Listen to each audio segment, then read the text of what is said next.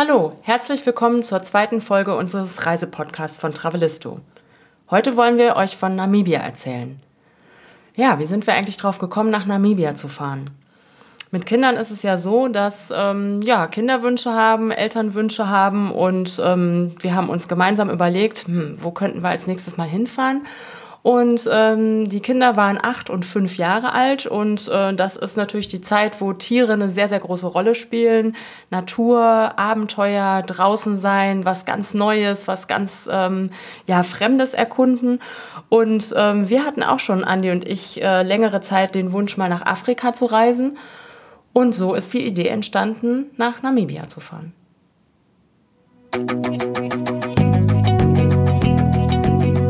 Travelisto, der Reisepodcast für aktive Familien.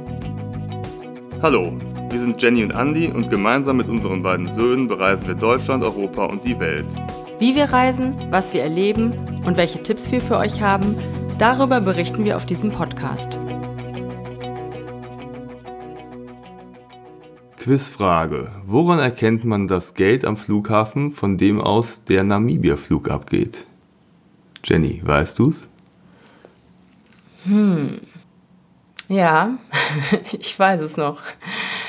Safari-Hüte, äh, Riesenkameraausrüstungen und äh, sehr viel Kaki.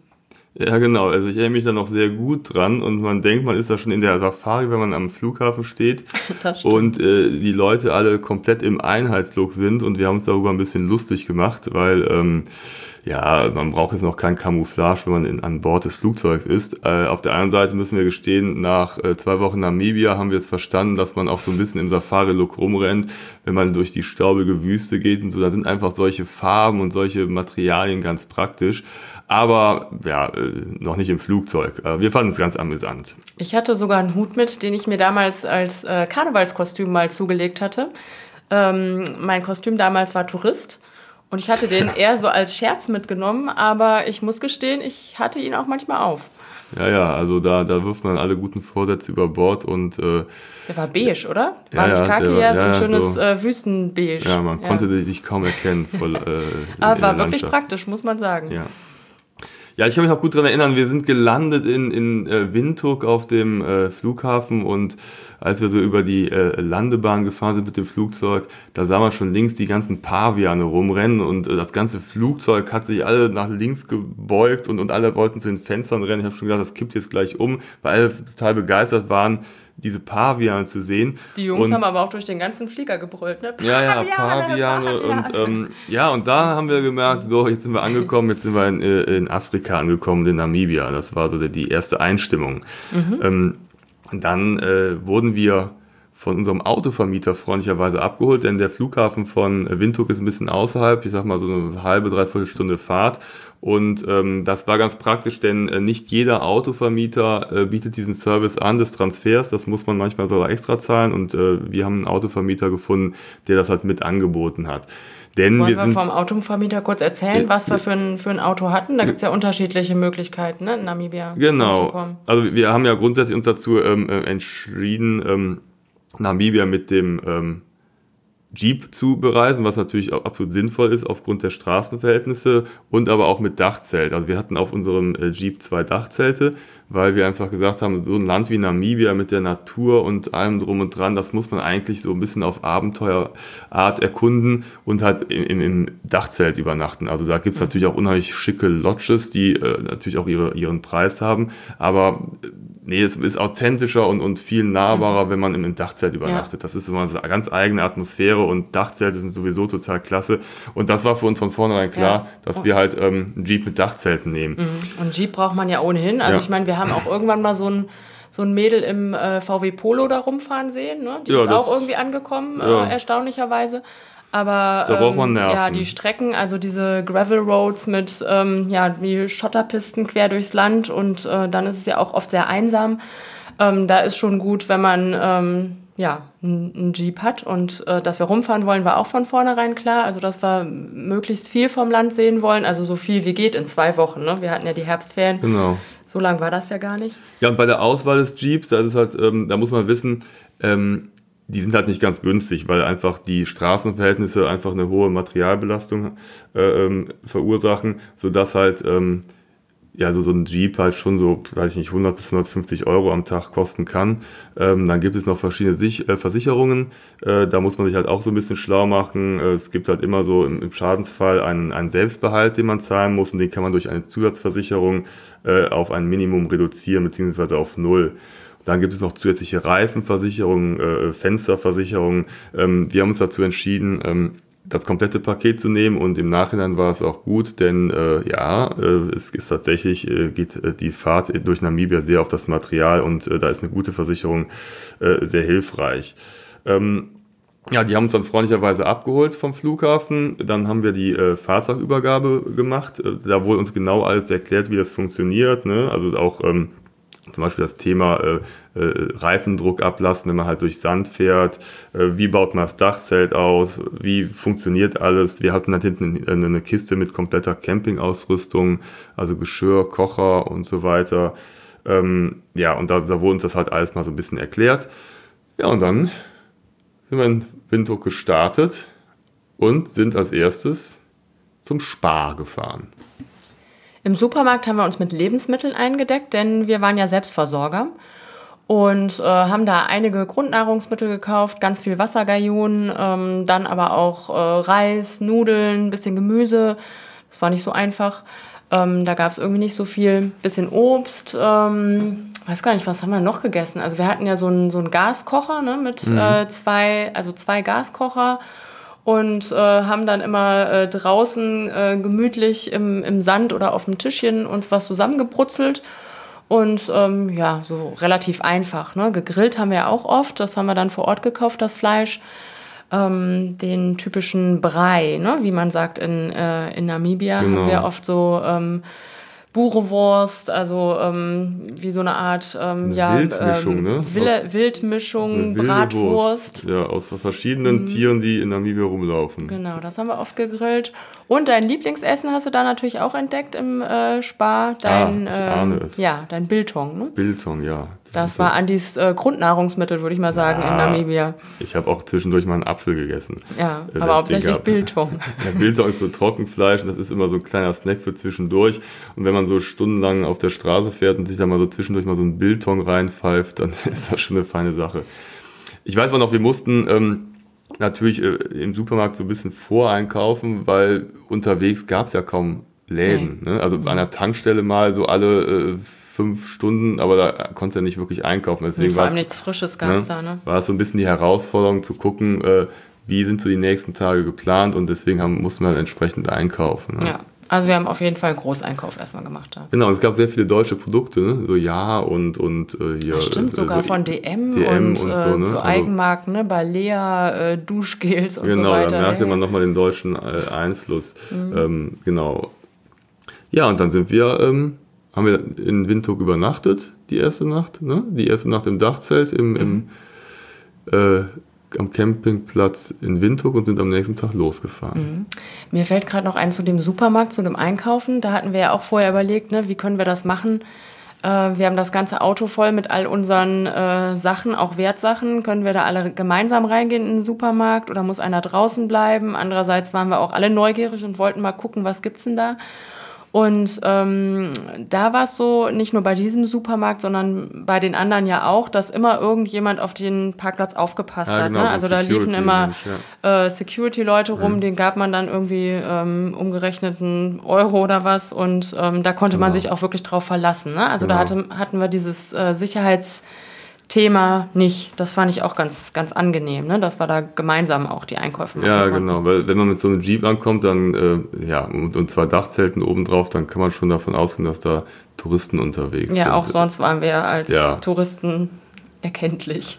Ja gut, aber die, die Namibianer, die Weißen, die äh, sind ja auch deutscher Abstammung, aber... Ähm, aber die laufen nicht mit Safari-Hut rum. Nein, ja, nicht so sehr. Aber gut, im Supermarkt hatten wir auch ganz Safari nee, das stimmt. Also da, da waren wir noch äh, normal gekleidet. Das war, glaube ich, mhm. erst im Laufe der Zeit. Ja.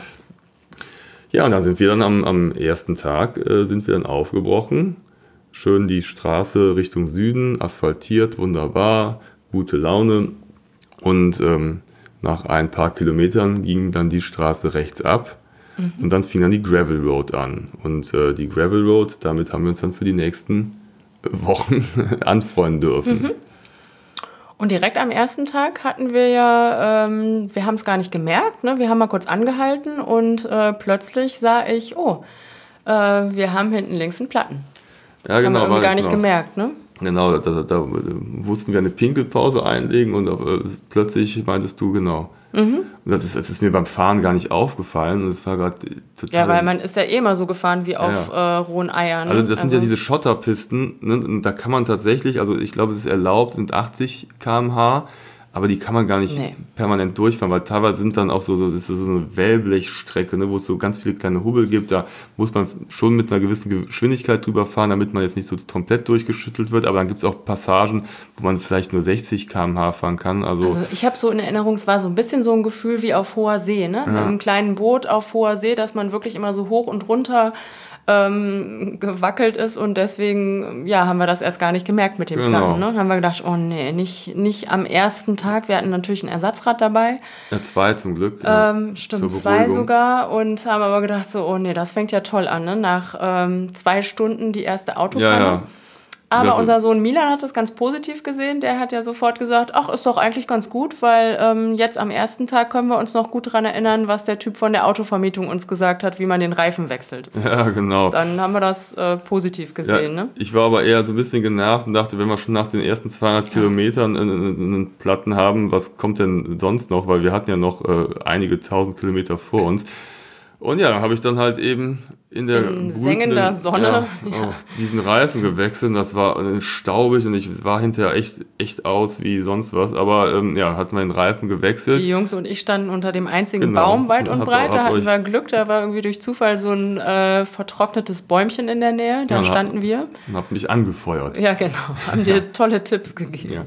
Ja. ja, das war tatsächlich auch ganz kurz vor unserer ersten Lodge, weil die erste Nacht haben wir in einer Lodge verbracht, in der Zebra River Lodge die ist so komplett abgeschieden, da ist überhaupt nichts. Also da fährt man wirklich stundenlang und dann taucht plötzlich da, tauchen diese Gebäude auf, das sind so, das waren so, so Steinhäuser, ne, mhm. ne, verschiedene und ähm, da wurden wir dann willkommen geheißen, als wir dann irgendwann angekommen mhm. sind. Ähm, die Leute haben sich auch direkt bemüht und haben versucht, unseren Reifen zu reparieren, weil eigentlich an jeder Lodge können die Leute Reifen reparieren. Aber ähm, da ich nun schon längere Zeit mit diesem platten Reifen gefahren bin, konnte mhm. man den leider nicht mehr retten, sodass die dann aus, einer, äh, aus Windhoek einen neuen Reifen bestellt haben. Und das war zum Glück über die Versicherung abgedeckt. Dann musste man kurz äh, mit der Versicherung telefonieren. Die haben gesagt, ja, ja, kauft den Reifen. Und dann haben wir das Geld hinterher zurückbekommen von mhm. denen bei der ja. Rückgabe.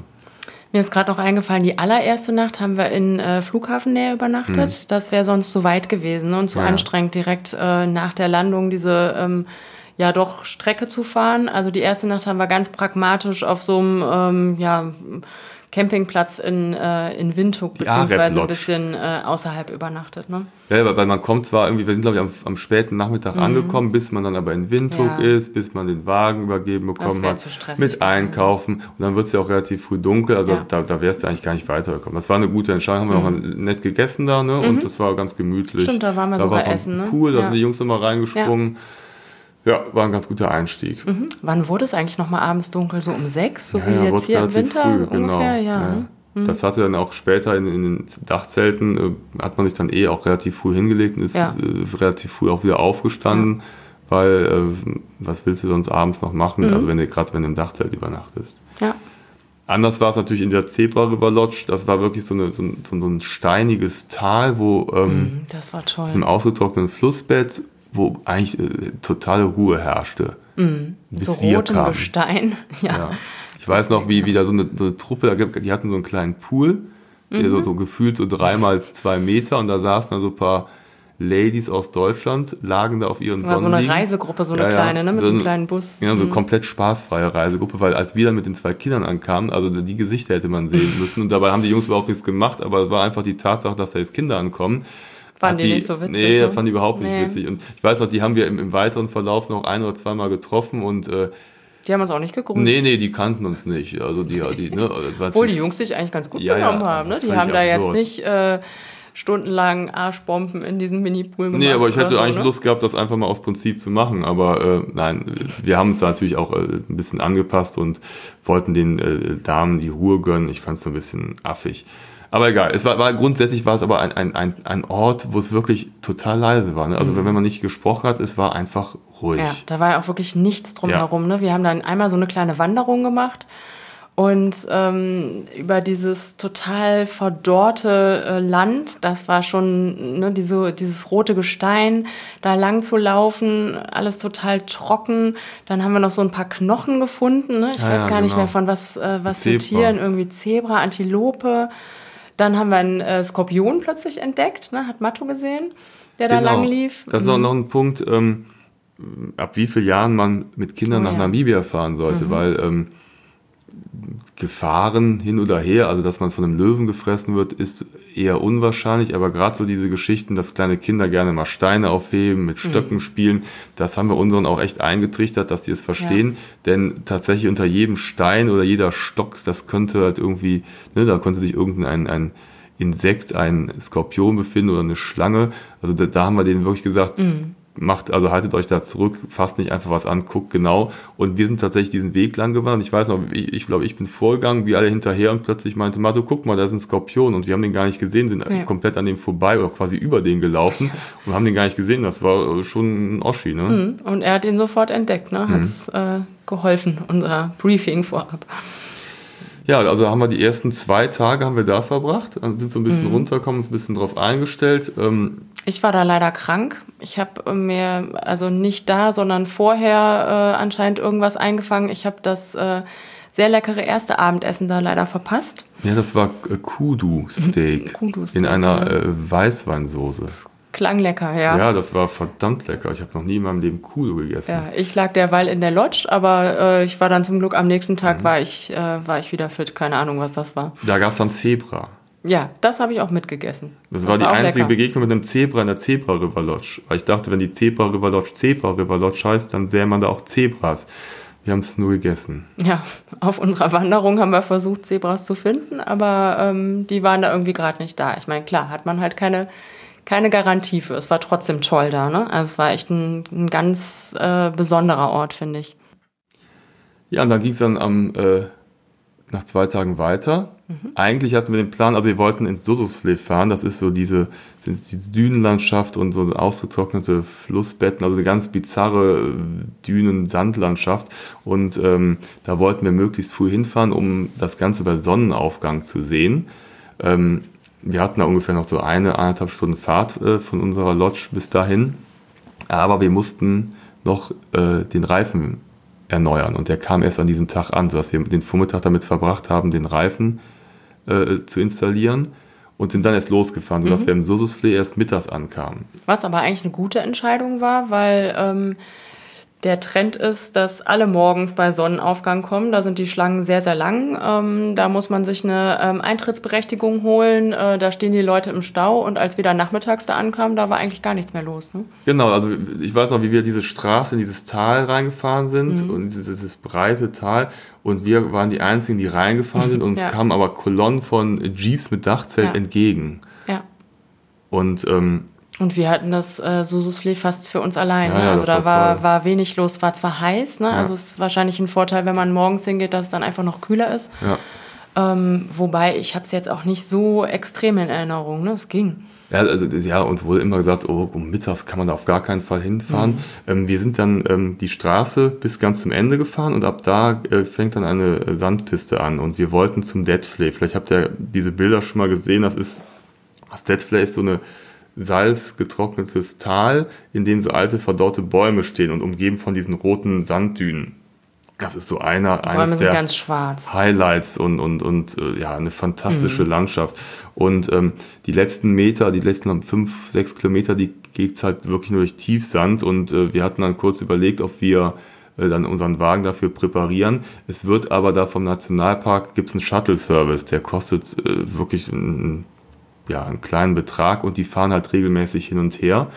Und da haben wir uns dann entschieden, dass wir den ähm, unseren Wagen einfach da an den Parkplatz stehen lassen mit dem Ja, Shuttle das war fahren. auch richtig so, ne? Weil der, der, äh, die Kollegen, die fahren da jeden Tag hin und her und das war wirklich auch eine abenteuerliche Piste. Und wir haben auch da ein, zwei Leute gesehen, die da am Buddeln waren, um ihre Jeeps Ja. da wieder rauszuholen. Ah, das mussten wir uns jetzt nicht geben mit Kindern.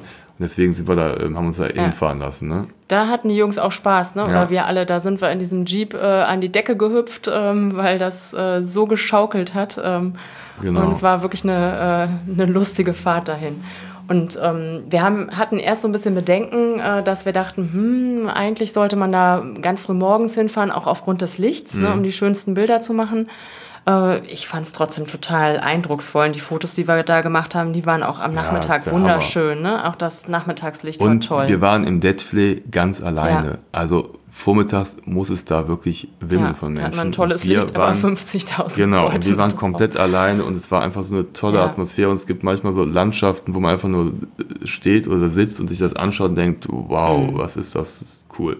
Ja, selbst die Jungs so- waren ganz Ja, ergriffen, ne? Also Ja. das war schon sehr einmalig. Also wir haben da ordentlich Wasser eingepackt, weil man halt tatsächlich noch eine gewisse Zeit durch die Wüste laufen muss, um zum Deadflay zu kommen, aber es war alles machbar. Also Mhm. ähm, für uns war es tatsächlich kein Problem. Wir, uns sind Touristen entgegengekommen, die uns, ne, die schon völlig fertig waren, dann, oh, das ist anstrengend, aber ähm, tatsächlich waren wir da relativ fix unterwegs. Auf eine Ja. Dreiviertelstunde sind wir durch die, Ja. die Dünen gelaufen, um dann halt ähm, da, da zum Deadflay zu kommen. Und man kann auch nicht verloren gehen. Ne? Also die ähm, vom Nationalpark, die wussten ja, wir, Ja, ja. wir kommen auch wieder zurück und äh, wenn jetzt irgendwas gewesen wäre, dann hätten die auch, auch nach uns geschaut. Ne? Also, Genau.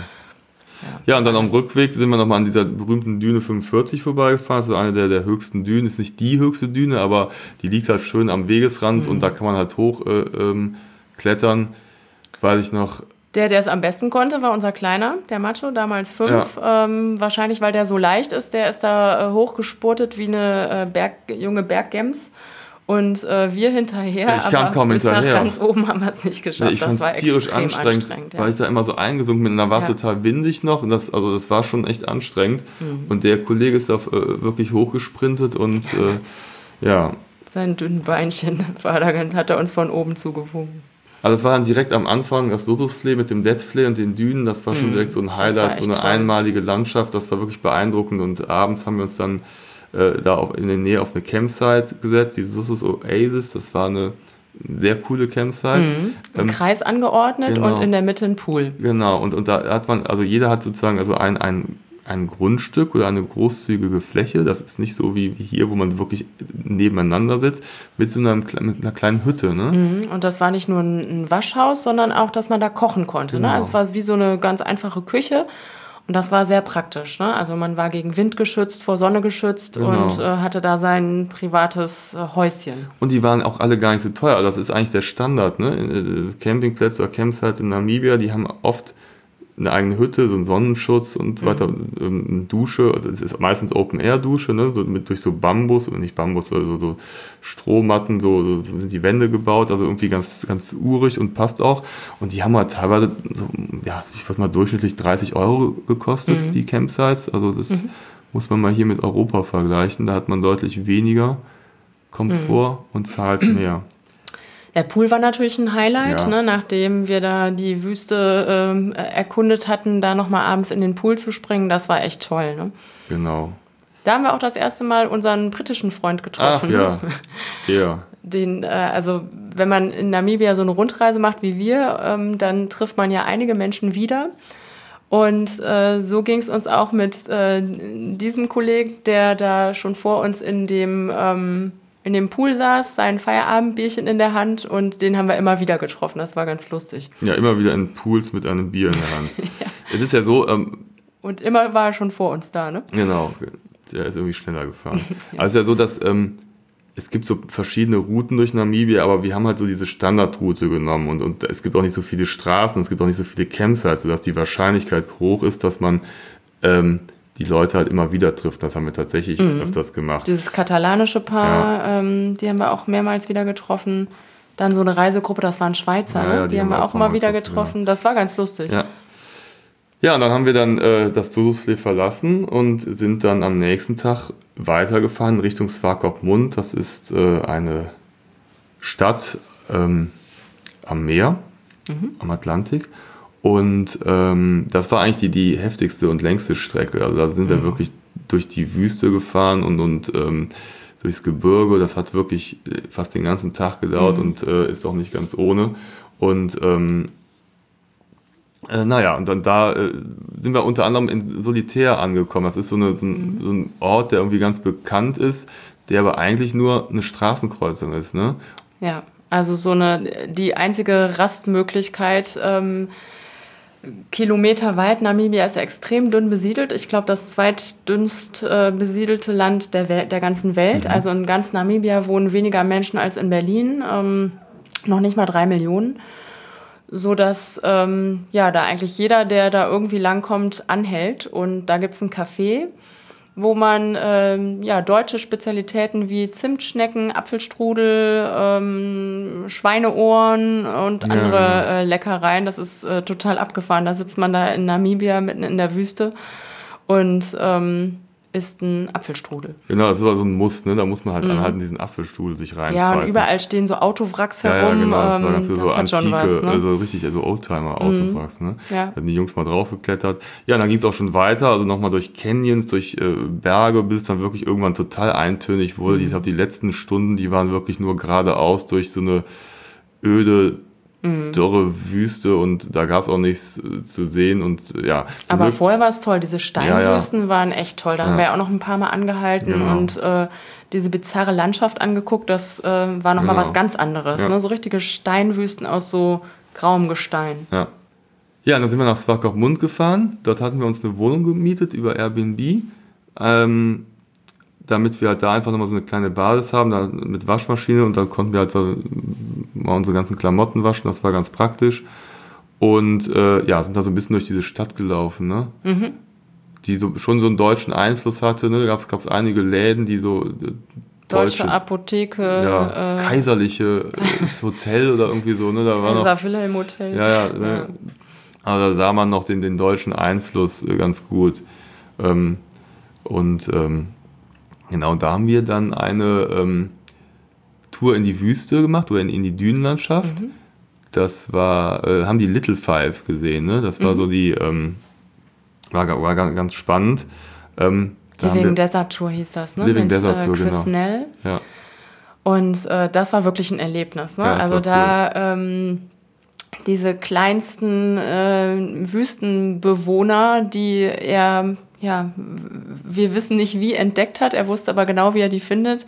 Schwupps greift er in den Sand und ähm, hat da wieder irgend so ein Tierchen auf der Hand. Ein Gecko oder irgendeine Spinne oder das irgendwas. Das war sehr beeindruckend. Ja, hat Chamäleons gefüttert. Also das mhm. war sehr cool. Da sind wir mit dem Jeep da durch die Wüste, ja. durch die Dünen ne? und er hat alles gezeigt und hat in so einem Kauderwelsch aus Englisch und Deutsch das mhm. sehr unterhaltsam äh, rübergebracht. Ne? Mhm. Ne? Haben wir noch eine andere äh, deutsche Familie kennengelernt ja. mit äh, zwei Mädels im Alter unserer Jungs. Das war für die auch mal ganz schön, ne? da andere Kinder zu haben und ja, die Tiere aus nächster Nähe anzugucken, diese kleinen Tierchen, das war, äh, die sieht ja. man ja sonst gar nicht, ne? Also ja. wir hätten die niemals äh, gefunden. Das war, war, war wirklich äh, ja. eine nette das Sache. Das hat so, so, einen ganzen Vormittag gedauert, der hat uns mhm. da in der Wohnung abgeholt und hinterher wieder zurückgebracht. Mhm. Und das war wirklich eine sehr schöne Sache. Kann man absolut empfehlen, wenn man in so äh, ähm, Swakopmund ist, sollte man auf jeden Fall so diese Living Desert Tour machen. Das ist äh, mhm. wirklich, ja, eine tolle das Sache. Hat Spaß gemacht, ja.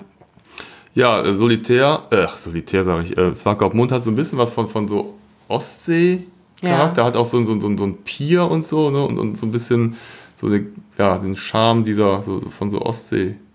Ja, Ort, Nordsee, ne? oder? War ein bisschen, waren schon ein paar Wellen, glaube ich. Ja, Nordsee, vielleicht Nordsee. Nicht als irgendwie an ja, war, äh, Sylt oder so. Äh, ja, vielleicht, ja, das kann auch sein, genau. Ne? Mhm. Aber es war äh, auch so sehr raues Meer und, und ja. ne, war auch äh, etwas frischer als im Rest im Landesinnern. Mhm.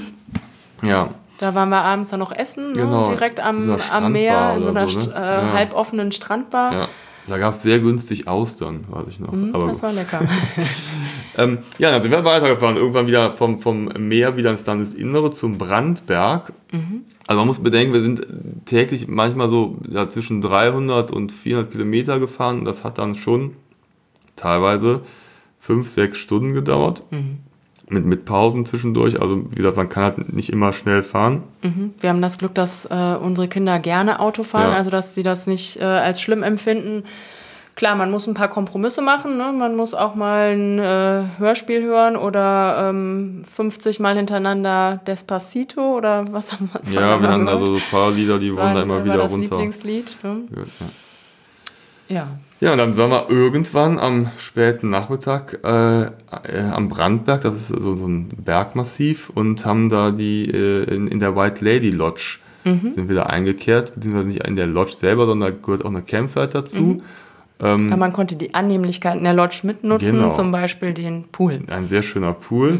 Und dann haben die uns dann auf die Campsite geschickt und da durften wir uns dann Orte oder einen Stellplatz aussuchen. Wir waren völlig überfordert, weil das war ein riesiges, weitläufiges Ungefähr Gebiet. zehnmal im Kreis Ja, gefahren. und es gab, äh, da stand also alle, alle äh, 200 Meter war so ein kleines Nummerchen, das dann einen neuen Stellplatz Mhm. markiert. Und dieser Stellplatz, der war halt so ein halbes Fußballfeld groß mit Bäumen und Und dann haben wir gedacht, der ist der schönste. Nee, Ja, da hinten, der sieht genau. noch schöner aus. Und alle hatten so ein kleines Toilettenhäuschen und, und noch so eine Feuerstelle. Ne? Und wir, Ganz also, viel Bäume. Ja, ne? Also wir haben dann geguckt, wo ist Schatten, wo ist wo, wo sieht es am schönsten aus, wo ist ein Klohäuschen in der Nähe. aber hatte ja eigentlich jeder. Hatte, also, ne? ja. Aber es war tatsächlich, also Das war die Qual der Wahl. das ja. war ein, ich glaube, einer der schönsten Campingplätze Mhm. überhaupt, die ich jemals gesehen habe. Ne?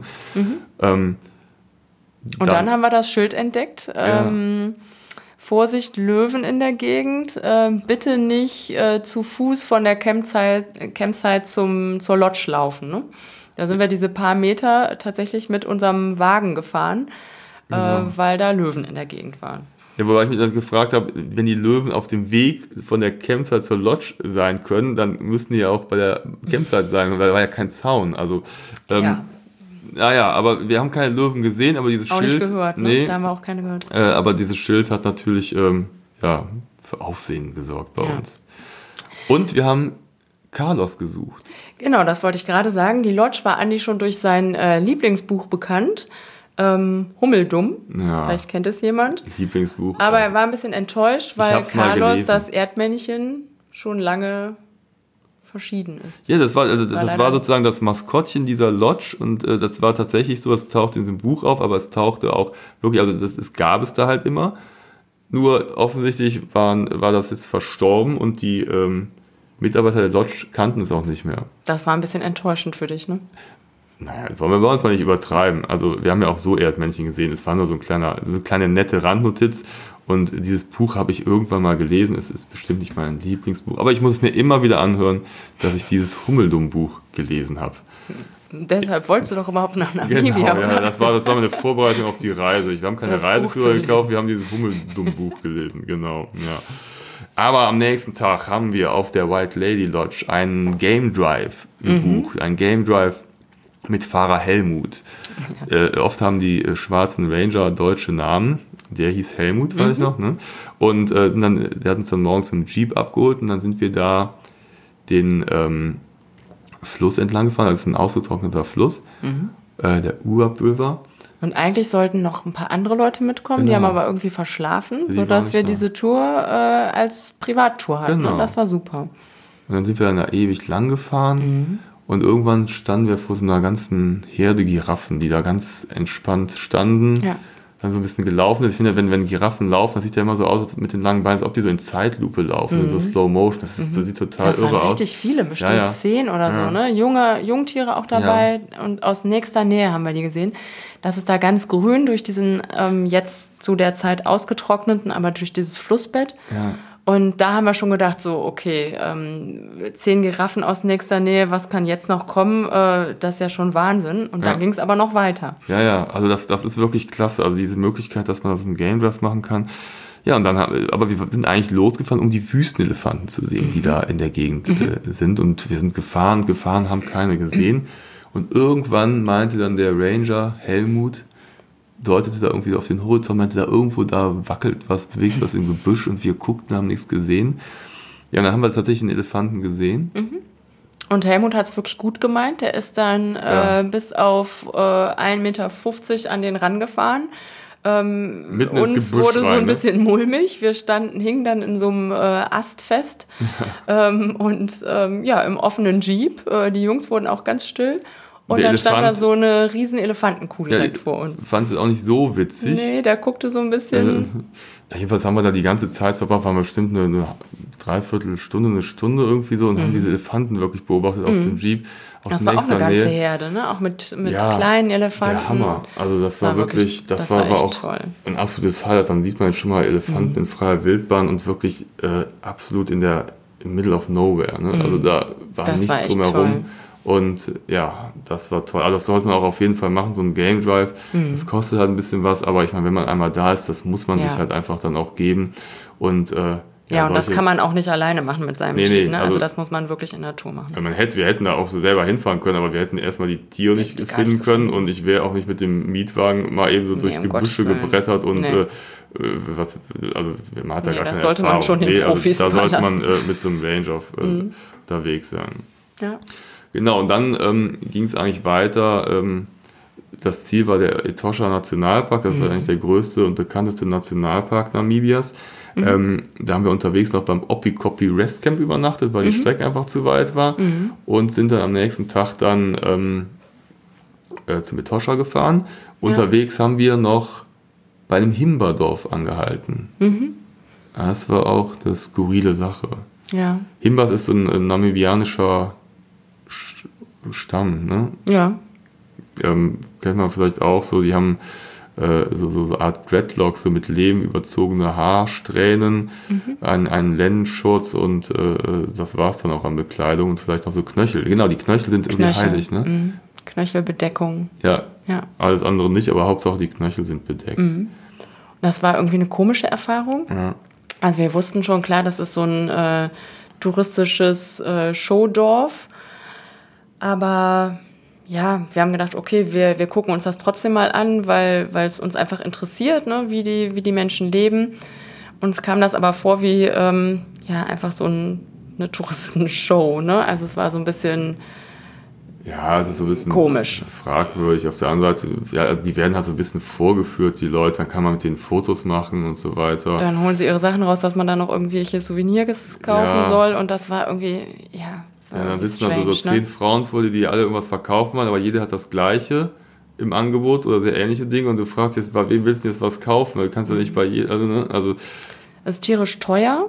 Ähm, wir haben gedacht, okay, ist für einen guten Zweck. Äh, die bauen da irgendwie eine Schule und Mhm. ähm, ja, trotzdem war es irgendwie, also es war interessant, das mal zu sehen, aber auch äh, ja irgendwie, wir sind da so ein bisschen ratlos wieder weggefahren. ja, vor allen Dingen, als wir dann, bei, bei der Abfahrt musste man halt dann zahlen und das war dann ein Weißer, der das Geld kassiert hat. Das fand ich so ein bisschen, da ich gedacht, na, das ist ja eine tolle Aktion Mhm. Ja, hier. es war Ne? irgendwie.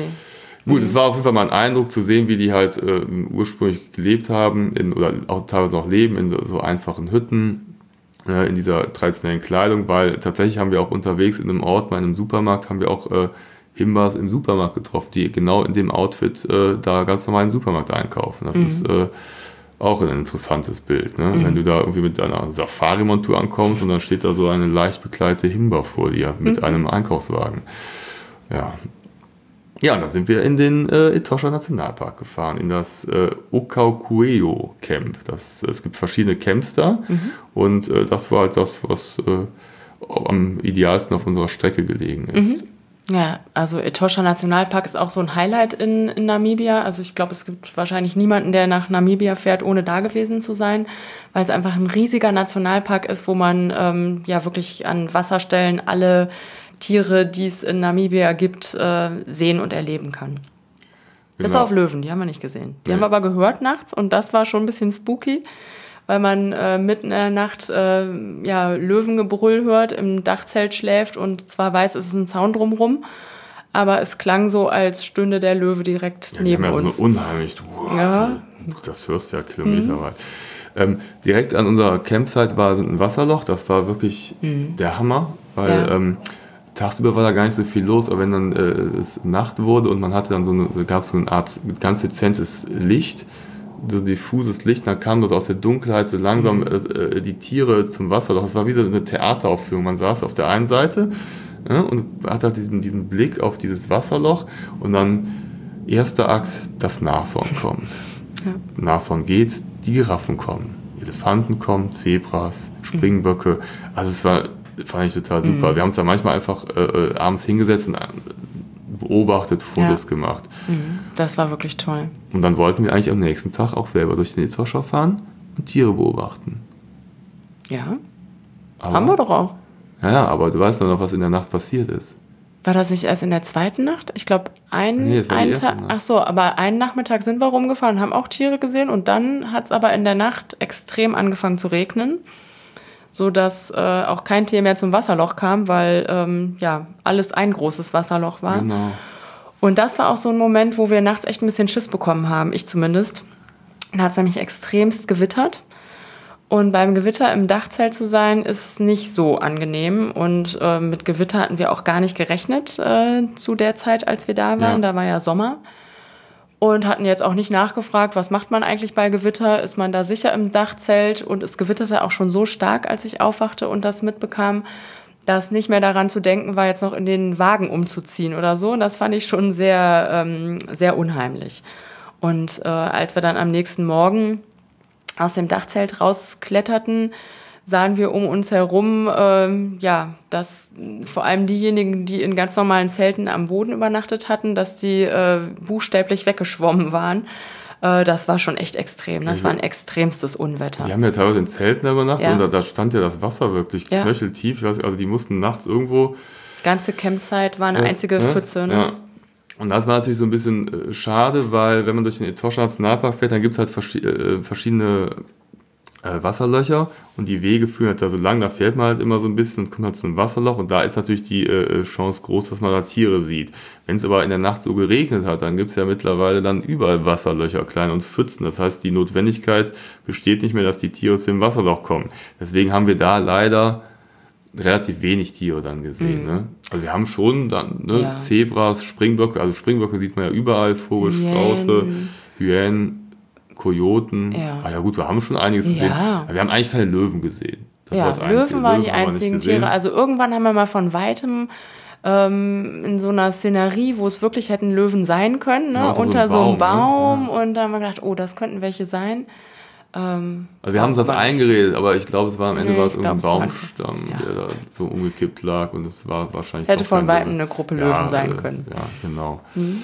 Ähm, ja, da waren wir dann auch noch mal ein paar Tage im Etosha und sind da rumgefahren, immer wieder abends zur Campsite eingekehrt, wo auch der Engländer wieder im Swimmingpool mit seinem Bier ja, saß. Ja, genau, der ne? war auch wieder da. Mhm. Ähm, und da haben wir lecker gegrillt, ne? da war auch ah, so ein ja, Laden, genau. ja, wo man ähm, diese Burewurst, äh, Burewurst kaufen konnte und äh, ja, das äh, war sehr gemütlich da. Ne? Ja, das, also jede Campsite, hatte ich ja schon erwähnt, hat ja auch also ihre eigene, oder jeder Stellplatz hat seine eigene Feuerstelle. Man kann dann, also dieser Brei, das, ähm, ist der Begriff ne, in Süd, Süd, im südlichen Afrika für Grillen. Das wird halt mit Holz gemacht, also nicht mit Kohle. Da kann man da überall auch Holz kaufen. Mhm. Und das, das gehört da irgendwie auch dazu. Wir haben ja. relativ oft gegrillt, wenn es nur eine Wurst war. Mhm. Aber das war auch einfach so eine gemütliche Sache da. Äh, Gehörte irgendwie ne? dazu, ne? Da zu sitzen äh, und, und ein Feuer zu machen und dann eine Wurst zu braten. Mhm. Äh, und äh, genau, das war, ja. das gehörte einfach dazu. Brei. Deswegen hatte auch unser Auto, die, die Küchenausrüstung hat auch auf jeden Fall immer so, äh, so einen Grillrost dabei, ne? Mhm. weil das, das gehört auch dazu. Wichtig ne? in Armenien. Also, ne? Mhm. Eine Pfanne, ein Topf und ein Grillrost. Ja. Ne? Ja, dann haben wir Toscha verlassen und sind weitergefahren zum Waterberg. Mhm. Und äh, den Waterberg hatten wir eigentlich gar nicht so auf dem Schirm, den sind wir durch Zufall drauf gekommen. Ähm, ich weiß noch, ähm, auf dem Weg dahin tauchten überall diese Warzenschweine auf. Ne? Da waren überall Warzenschweine am Wegesrand. Ja, mussten wir einmal richtig bremsen, ne? Da wäre uns das fast noch vors Auto ja, gelaufen. So ein Idiot.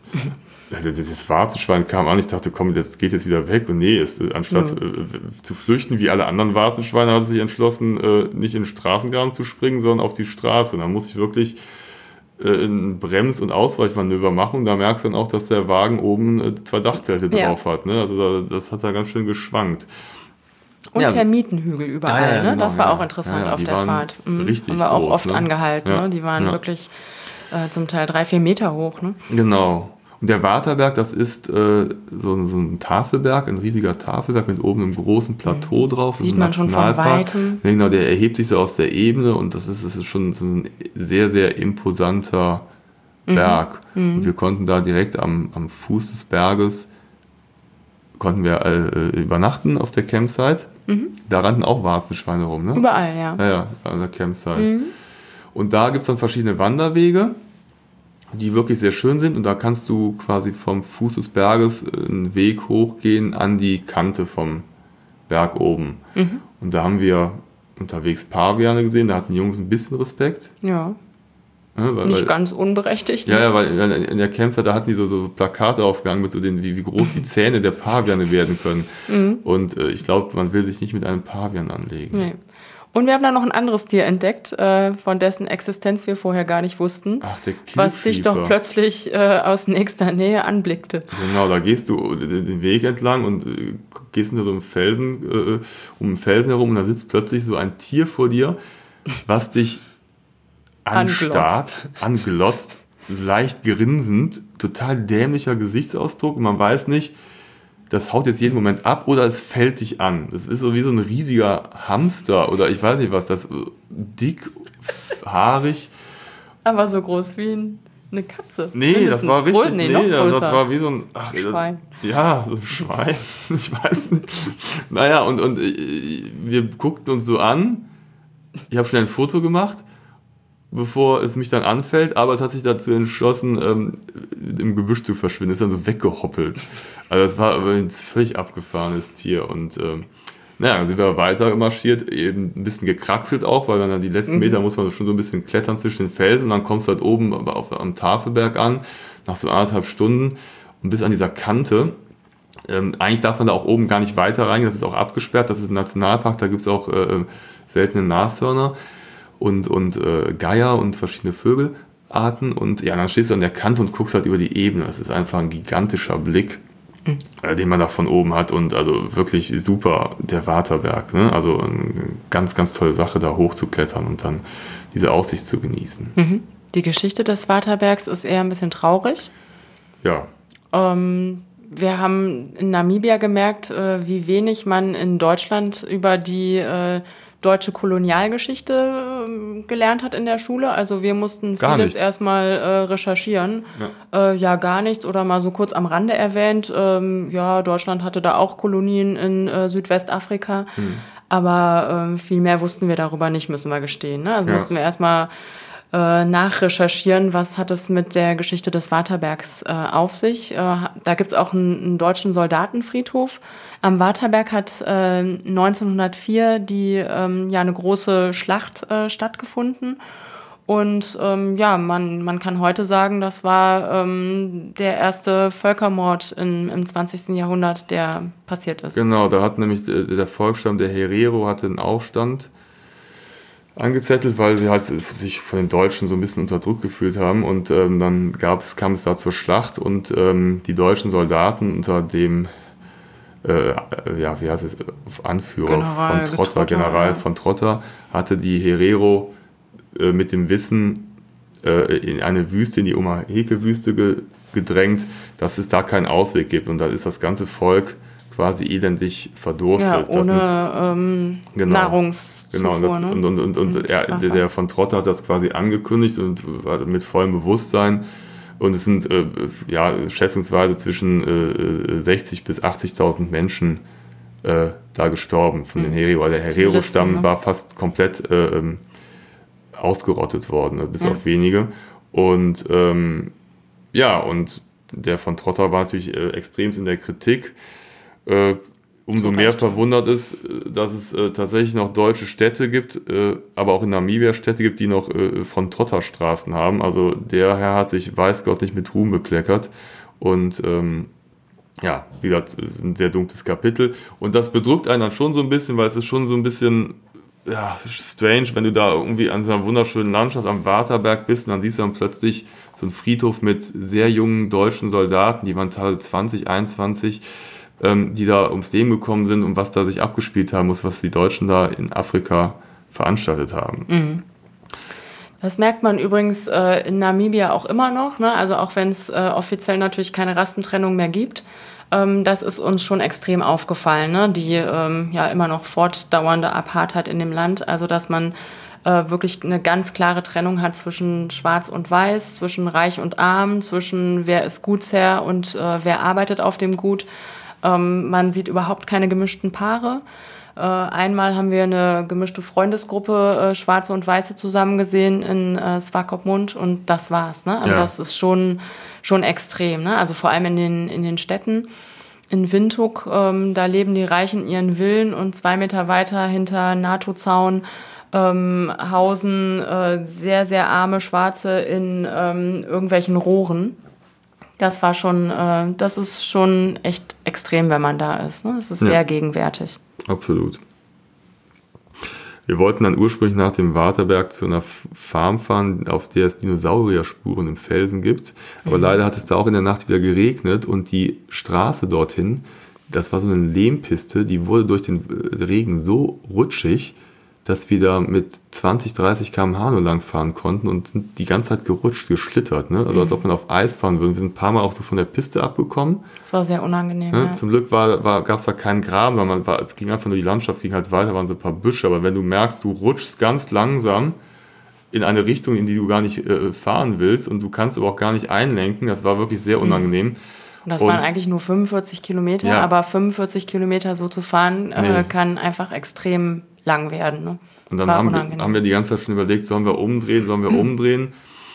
Und ähm, letztendlich haben, sind wir dann umgedreht, als wir so eine etwas skurrile Szene beobachtet hatten, weil nämlich ähm, ne, so in, in etwas Mhm. weiterer Entfernung stand am rechten ähm, Straßenrand ein Auto. Mhm. Und da waren ähm, Zwei Gestalten, die äh, wild mit den Armen fuchtelten und winkten. Genau, aber sehr, Ähm. Sehr unnatürlich winkten. Und das, es war, waren auf jeden Fall Einheimische, das konntest du im Auto erkennen. Und die, ähm, ja, und, und wir haben halt vorher gelesen, dass gerade in dieser Gegend es oft die Situation gibt, dass halt ähm, Autopannen vorgetäuscht werden und dann ähm, Touristen überfallen werden. Und das ist tatsächlich ein allgegenwärtiges Problem. Das hatten wir am Tag vorher schon mal, wo wir mal kurz am Wegesrand angehalten haben, um aus dem Kofferraum was zu holen. Und plötzlich tauchte ein Wagen mit fünf, sechs jungen Leuten auf, die mit vollem Karacho auf uns zugefahren kamen, wild gestikulierend und wir wussten gar nicht, was uns jetzt erwartet. Und wir haben uns dann äh, ja, Wir wussten aber, dass es keine schöne Nee. Situation ist, haben Und nur gebrüllt, Jungs ins Auto, sofort rein und haben Gas gegeben. Tür zu und losgefahren, weil wir echt nicht diese Situation einschätzen konnten. Die wirkte tatsächlich etwas bedrohlich.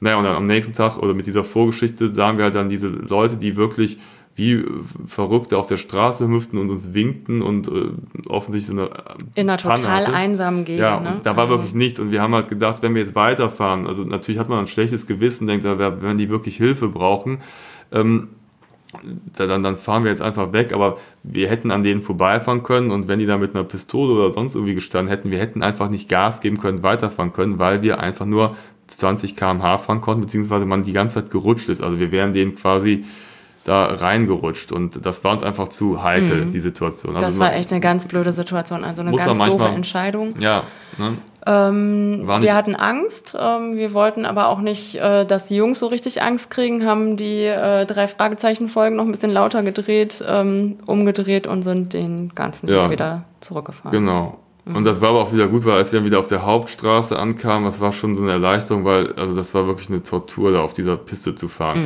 Und äh, dann haben wir geguckt, also normalerweise haben wir äh, die Campsites und, und Lodges im Vorfeld gebucht, weil es, Ja. es, es gibt nur eine überschaubare Anzahl an Unterkünften und es ist schon ganz gut, äh, also zum Beispiel, wenn man im deutschen Sommer dahin fährt, dann sollte man auf jeden Fall ein Jahr mindestens vorher buchen. Und ähm, ja, dann haben wir unterwegs überlegt, wo können wir hinfahren, haben halt die Düsseldorf Ranch ähm, oder Farm äh, noch ausgemacht, die hat, von der hatte ich schon mal gelesen und wir haben gesagt, komm, wir fahren einfach mal hin auf gut Glück. Also das gut Glück ist natürlich immer so strapaziert, weil Wir man, hatten versucht anzurufen, Ja, aber genau. durch diesen Sturm hatten Ja, kein genau. Telefon mehr. Ne? Ja, Deswegen genau. konnten wir die gar nicht erreichen. Genau, und dann sind wir, dann, war, dann ging dann auch der Abzweig ab, dann waren es irgendwie so 18 Kilometer Piste dahin, Mhm. wo man wusste, okay, dafür fährst du jetzt nochmal eine Stunde, aber wir haben es halt einfach riskiert und wir kamen da an und wir waren tatsächlich die Einzigen da. Ne? Ja. Und Das war konnten auch uns toll. Einen, einen super Stellplatz am, Am, an so einem ausgetrockneten Fluss wieder aussuchen, unter Mhm. so riesigen Bäumen. Da gab es noch eine andere Familie, die hatten so ein fest installiertes, Ah ja, ein äh, Glampingzelt, ne? ja, in Anführungszeichen Glampingzelt. Ähm, und ansonsten waren wir da ganz alleine. Das war auch äh, toll. Ja, das war, also da haben wir auch äh, nochmal gegrillt unter diesen riesigen Bäumen. Mhm. Haben Ach, die Jungs war ihr M&M-Restaurant Ja, ja, eröffnet genau. und äh, uns mal was gekocht. Cidre getrunken, ne? Das gibt, gibt so äh, afrikanischen ja. äh, namibianischen. Da mhm. haben wir mhm. uns zwei Flaschen noch geholt, da in der mhm. Lodge oben. Und das war klasse. Und dann sind wir noch, äh, haben wir eine Wanderung gemacht. Das ist eine traumhafte, schöne Landschaft. Ne? Mhm. Also so, so, so ein bisschen. Auch relativ Berge, grün. Ne? ne? Ja, ja, also mhm. das war wirklich super schön. Und bekannt ist die Düsseldorf Ranch für ihre ähm, Wildkatzen. Ja, und die haben wir dann am nächsten Tag kennenlernen dürfen. Haben wir nochmal so einen kleinen Game Drive gemacht ja. und ähm, sind zu den ähm, Geparden und äh, Leoparden gefahren. Ja. Die da, saßen, da saßen wir wieder im offenen Jeep und die Viecher sind dann daneben uns äh, Wurden die gefüttert? Lange, aber haben sich da quasi auch die Geparden so aufgestellt, haben so in unser Auto geguckt. Mhm. Ne? Also die sind ja ganz drollig. Aber ähm, ja. Ja, schon Wildkatzen. Ja, ne? war aber war, war super. Ja, wir, wir, sind ihnen wirklich toll. nahe gekommen, konnten die halt sehen, erleben. Das hat sich auch auf Fotos jeden Fall gelohnt. Gemacht, ne? Ne? Genau. Ja, das war schön, ja. Ja, und das waren auch schon unsere letzte. Dann wollten wir eigentlich Etappe. noch, ähm, haben wir doch noch Nilpferde gesucht, ne? Ach, genau. Aber die haben wir nicht gefunden. Ja, da gab es auf, auf dem mhm. Gelände dieser Phase ein riesiges Gelände. Da ja. gab es einen Stausee, mhm. der Andreasdamm, ich habe ja, mir das gemerkt, genau. den Namen. Und da sollten Nilpferde sein. Und wir sind da rumgerannt. Sind sie bestimmt auch, nur ja. sie haben sich nicht äh, gezeigt, als ja, wir sie genau. gesucht haben. Dann sind wir weitergefahren. Ja. Also Ranch ist auch äh, tatsächlich äh, ein guter Tipp, wenn man von Windhoek in Richtung Norden startet, ist das eigentlich, mhm. weil nach, nach ein, zwei Stunden erreicht man diese Lodge oder diese Campsite. Äh, also wenn man halt dann äh, schon mal losfahren will, ist das ein ganz, gute, äh, ganz guter erster Startpunkt, wenn man, wie gesagt, Richtung Norden fahren will. Mhm. Ja, Bei wir sind nach Süden weitergefahren genau. und äh, das war ja auch schon unser letzter Tag, genau. denn äh, am nächsten Tag sind wir dann zurückgeflogen von Windhoek, so dass das unsere letzte Etappe nach Windhoek war. Ähm, da haben wir noch eine unangenehme Situation erlebt, nämlich einen äh, tödlichen Autounfall wo vier Menschen umgekommen sind und äh, wir mussten da ähm, direkt dran vorbeifahren. Ja, im Schritttempo. Ähm, das war äh, gar nicht schön und ähm, da, das hat uns auch echt noch lange beschäftigt. Ja, ja weil äh, ich weiß nachts noch. noch weil der Matto meinte, guck mal, da sitzen ja noch die Leute drin, mhm. saßen sie auch, aber denen ging es nicht mehr so Leben gut. halt nicht mehr. Und man muss sagen, also grundsätzlich fahren die Leute schon sicher, aber es ist halt einfach auch total gefährlich. Man kann halt sehr schnell, wenn man halt auf, nicht aufpasst, wenn man so ein bisschen von der Piste abkommt, da, da, da häuft sich so am, am Rand der Piste immer so ein kleiner, kleiner ähm, ja, Hügel Wall. an oder Wall mhm. an und wenn man da drauf kommt, kann man unheimlich schnell aus dem äh, äh ja, Gleichgewicht kommen, der, der Wagen hebt ab oder mhm. ähm, man muss schon sehr, sehr aufpassen. Man sollte halt auch die Geschwindigkeit richtig einschätzen können und nicht zu schnell fahren. Und wenn wir einen Unfall gesehen haben, dann waren es halt immer heftige Unfälle. Ne? Wir hatten auch einmal gesehen, ganz am Anfang, wo ein LKW da irgendwie so eine ähm, irgendwo äh, so eine Böschung runtergebrettert ist. Das weiß ich noch, das war mhm. auch noch so eine erste Situation. Aber das, der, der, der letzte Unfall, der war schon heftig. Also mhm. da, da ja, diese, sowas habe ich auch das, äh, sonst noch nie gesehen. Das diesen Anblick, den vergisst man auch nicht. Ne? Bist du froh, wenn du dann am Ende der Tour, also zum Glück haben wir es am Ende der Tour mhm. erst gesehen, dass du das Heil überstanden hast. Ähm, also die meisten kommen da auch irgendwie ganz gut durch, aber ähm, ja, aber sonst, haben wir schon, haben uns schon sicher gefühlt. Ja, ja, ne? Also auf auch auf diesen äh, Gravel Roads, wenn man nicht schnell fährt, das ist ja da ist ja auch nichts los. Ne? Also genau. Also es ist ja nicht so, dass einem da ständig Autos entgegenkommen ja. oder man überholen muss oder ähm, da kann man ja wirklich in seinem Tempo und auch ruhig und Fall. langsam fahren. Ne? Also womit man rechnen muss, ist auf jeden Fall, dass man eine Reifenpanne hat. Wir hatten tatsächlich Glück, weil wir hatten am Anfang nur diese eine Reifenpanne, hatten zwei Ersatzräder dabei und haben danach Ruhe gehabt. Ähm, ich bin aber auch im Nachhinein froh, dass wir eine Versicherung für die Windschutzscheibe abgeschlossen mhm. haben, denn irgendwann hatten wir plötzlich so einen kleinen Riss, mhm. der mhm. immer ein bisschen größer geworden ist. Mhm. Und äh, am Ende muss man sagen, musste die Windschutzscheibe auch ausgetauscht werden, weil der einfach zu groß geworden ist. Ja. Ähm, das war gut, dass wir da, dass das alles über die Versicherung abgedeckt äh, war. Ähm, dann hatten wir noch, was ich noch erzählen wollte, also die, die Handynetze funktionieren halt da nicht. Mhm. So und ähm, wir sind halt mit zwei Kindern unterwegs und ich wollte da einfach nur mal sicher gehen. Man konnte halt gegen einen kleinen Aufpreis, ich glaube es waren 20 Euro oder 40 Euro, konnte man beim Autovermieter noch ein Satellitentelefon äh, ja. ausleihen. Das haben wir halt tatsächlich gemacht. Ähm, der Anruf ist natürlich unheimlich teuer, aber es war wirklich so eine, so eine Notfalloption. Also wenn irgendwas sein sollte, man irgendwo in, äh, mitten im Land ist, keinen Empfang hat, äh, kein Netz hat, dass man da zur Not irgendwie Hilfe rufen kann. Mhm. Das war eigentlich eine ganz beruhigende Sache. Ja, wir, wir haben es nicht gebraucht. wir haben es nicht gebraucht. Es war gut zu wissen, aber die Kosten haben, waren, waren im Rahmen. Ja. Ne? Mhm.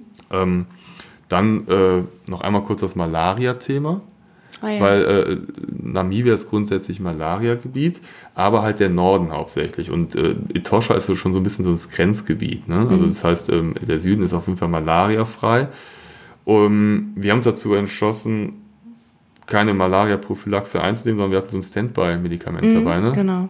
Es lag auch an der Jahreszeit. Genau.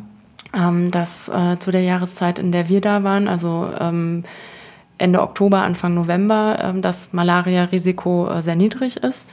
Und wir haben einfach für den Notfall dieses Standby-Ding, Medikament mitgenommen. Falls was gewesen wäre, hätten wir es nachträglich noch nehmen können. Genau. Brauchten wir zum Glück nicht. Ja.